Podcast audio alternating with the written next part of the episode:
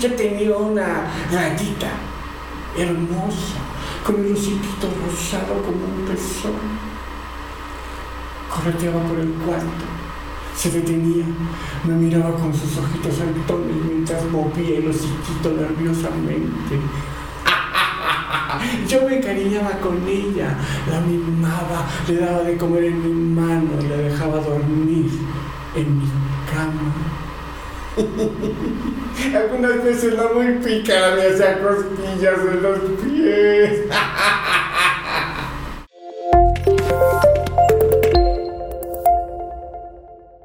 Vértigo para hombre y rata. Aullido ultramoderno en caóticas carcajadas. Décima versión. Sábado 26 de febrero, 8.30 Recepción, 9 de la noche, inicia el viaje. Centro Cultural El Árbol, calle Morelos, número 10, Centro Histórico de Querétaro. Rumbo a la función 350, obra que se estrenó el 3 de marzo de 1983, hace 39 años. Eh, la ratita, pues es al principio un animalito hermoso, una mascota que te ayuda a dormir en las noches, podría ser, pero que poco a poco se va convirtiendo en un monstruo que hace estallar el techo de donde duerme este personaje, un personaje ultramoderno de las grandes ciudades. Y la rata crece crece crece crece como el horror la rata es el horror desde los tiempos más antiguos y el horror ha ido creciendo, creciendo, creciendo hasta llegar a aviones supersónicos, hipersónicos, que ni el ojo de Dios los ve. Es decir, la inteligencia tecnológica ha crecido a un nivel de horror infinito. Entonces, ¿qué es la rata? ¿Qué es este monstruo gigantesco? El horror. El horror en todas sus manifestaciones, el horror de la guerra, el horror del hambre, el horror del desempleo, el horror de las guerras bacteriológicas, el horror del vacío espiritual, el horror del tedio existencial, el horror a no ser como diría Vicente Huidobro, porque un día de repente sentiste el terror de ser. Altazor, morirás. La Tierra seguirá girando sobre su órbita precisa, temeroso de un traspiés como el equilibrista que ata las miradas del pavor.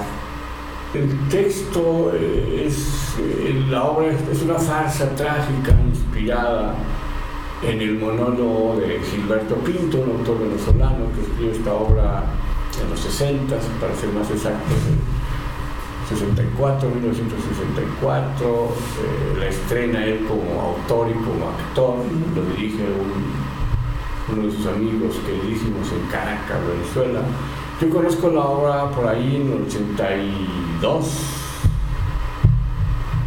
y la leo en una dramaturgia de teatro contemporáneo venezolano y no me gustó el final, no me gustó una serie de cosas, pues ya de los 60 a los 80 había pasado 20 años, cada década cambian las cosas. Y entonces empecé a hacer una serie de intervenciones dramatúrgicas, de cambiar el final, inventé una escena con un esqueleto, que es mi actriz perfecta. Es genial. Hay un esqueleto que no está en la obra, entonces el esqueleto representa muchas cosas, además de la muerte en sí. Eh, les doy a decir una pequeña provocación de que el esqueleto tiene un clavel rojo maravilloso y uno blanco.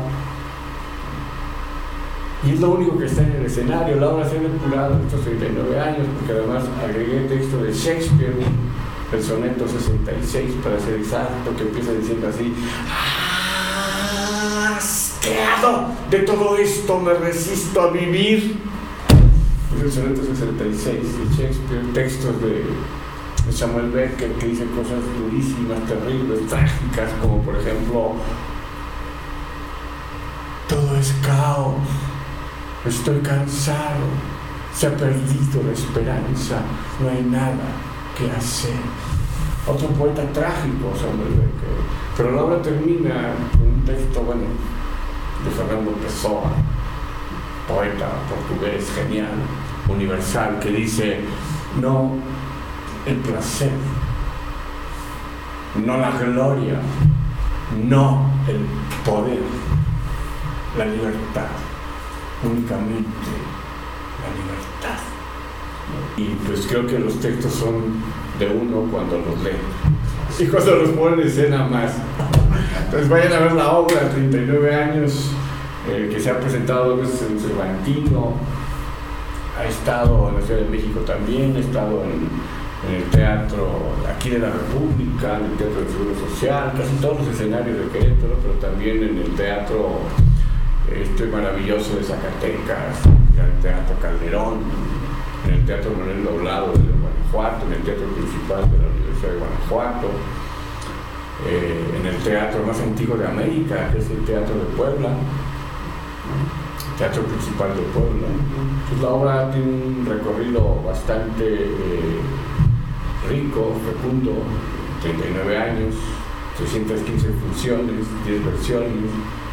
Y bueno, eh, pues ojalá que puedan acudir a ver estas obras de teatro en plena era digital.